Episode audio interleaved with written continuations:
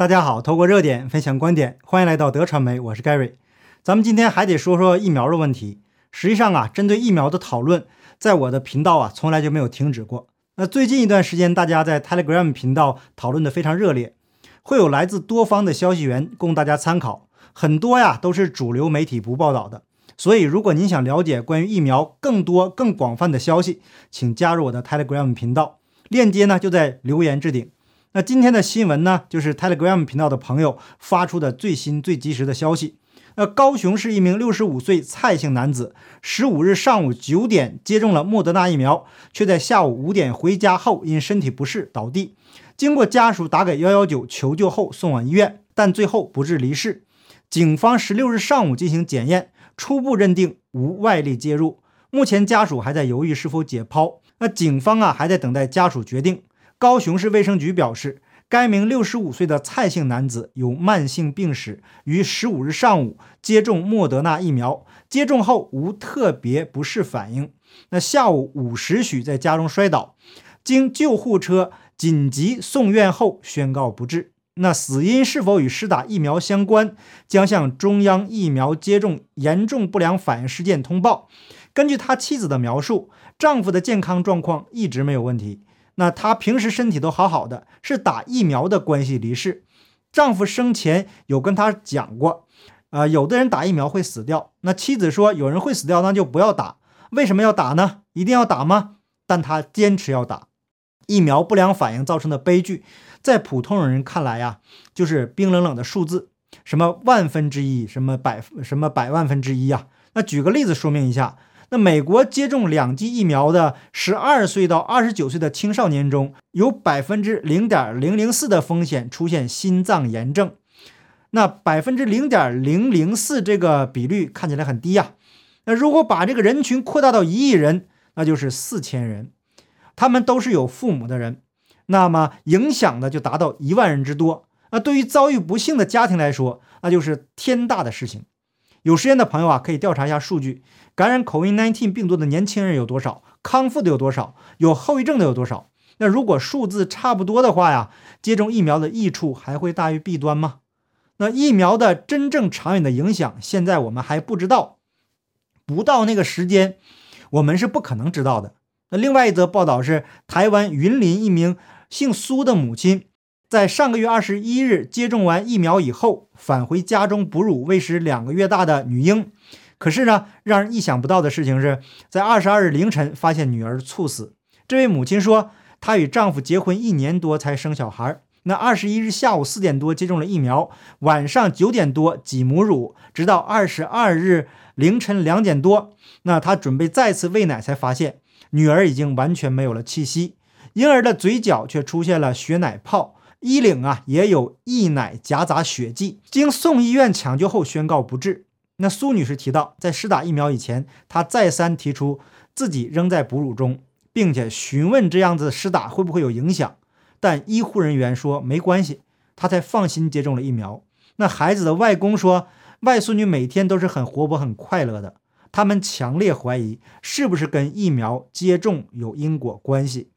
最奇葩的是，感染症专家黄高斌说，和疫苗有关系的几率较低。因为疫苗里面并没有病毒，而针对猝死可能的原因，则推测可能和孩子本身有痉挛体质，或是其他严重感染引起败血症有关。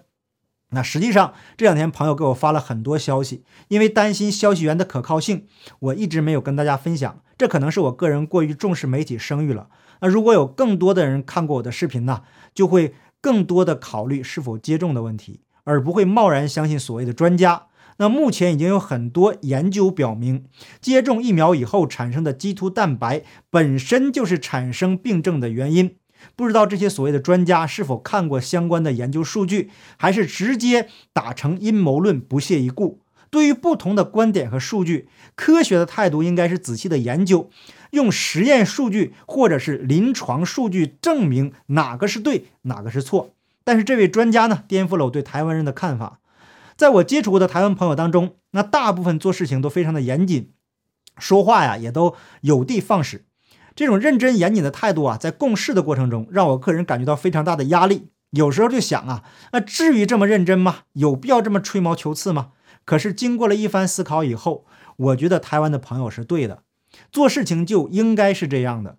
因为我从小在中共国接受的教育，做事情习惯于面子工作，并且不够认真仔细，所以在与台湾朋友共事的过程中，我学到了很多他们身上的优点。但是啊，这位专家对于那位婴儿的推断，让我感到一丝愤怒。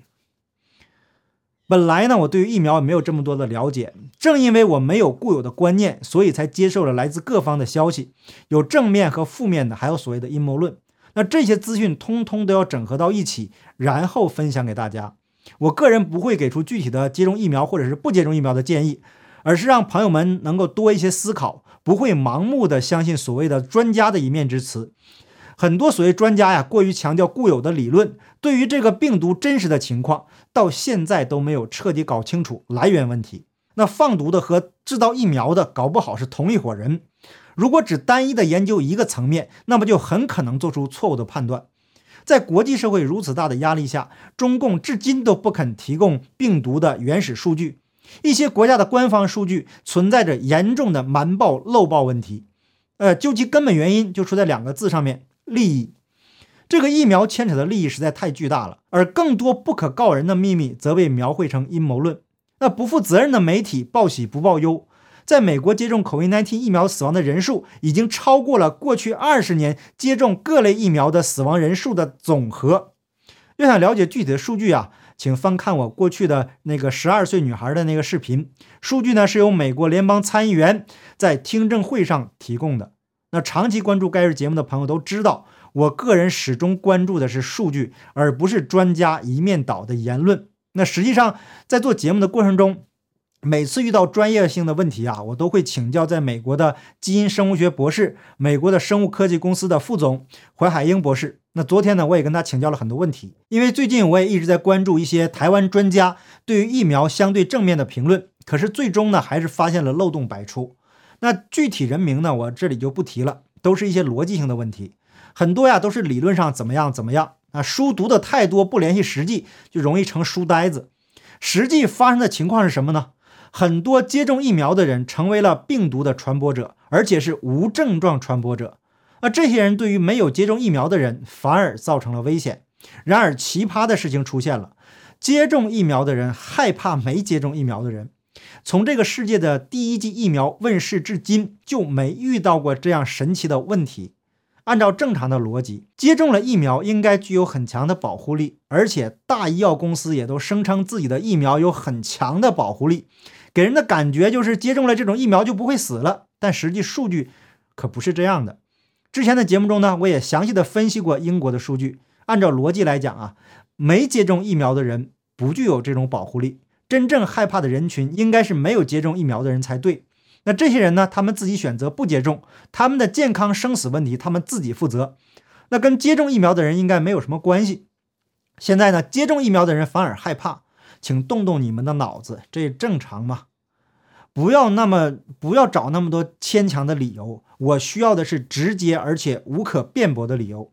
这涉及到全世界几十亿人的生命安全，一个不小心就会造成无可挽回的灾难。那新加坡这两年的开放就说明了一些问题。由于 KTV 场所没有遵守防疫规定，被一名越南陪酒女攻破防线，导致了群聚感染。我个人相信呢，没有接种疫苗的人一定不敢大胆的去 KTV。那在疫情还没有完全过去，就敢去找陪酒女喝酒，那当然了，具体他们还会做些什么，这里呢就不便详细说明了。那实际上，过去一段时间的病例数的下降啊，应该是政府的控制与民众的配合这样的结果，跟疫苗啊关系应该不是很大。否则呢，在大面积接种疫苗以后，刚放宽限制，就突然出现这么多病例，这又给迷信疫苗的人上了一课。接种疫苗的人呢，会有一个心态。我接种疫苗就有保护力了，既然感染了也不会死，所以行为上可能就会放松。啊，但现在实际情况是什么呢？疫苗无法限制病毒的传播，并且还有未知的副作用可能出现。当然了，我个人并不反对疫苗，我反对的是不安全的赌博式的疫苗。那么，作为政府层面来讲，面对公众啊，一定要做事情，否则一旦病毒大面积扩散造成伤亡，那就是政府管理不力。那政府就要为控制疫情不利承担责任。可是作为个人呢，我们要为自己的选择来承担责任，跟所谓的公德心根本扯不上关系。除非接种了疫苗，就不会再传播病毒了。那台湾也是非常好的例子，在过去一年的时间里，台湾在疫情的控制上世界名列前茅。那即使这样呢，还有人挑三拣四。现在出现防疫破功了，那就更成为对手攻击的借口了。我真的是不理解，痛恨台湾的那些台湾人。如果您真的是被，如果台湾呢真的。是被你们出卖给大陆了，那香港就是你们的未来，活生生的例子摆在眼前，难道就看不到吗？还有新加坡那些帮中共说话的新加坡人，一旦新加坡被中共吃掉，你们今天所拥有的一切都将失去。不要以为中共会放过你们，从海外回国的那些海归们就是最好的见证。如果您不知道海归什么意思啊，请自行去脑补。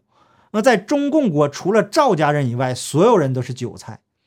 所以，请目前还生活在自由世界的人珍惜眼前的自由，保护好拥有的自由。一旦失去啊，那将是非常可怕的事情。那目前很多人已经被病毒吓破胆了。这里面主要的问题在于主要下流媒体的误导和宣传。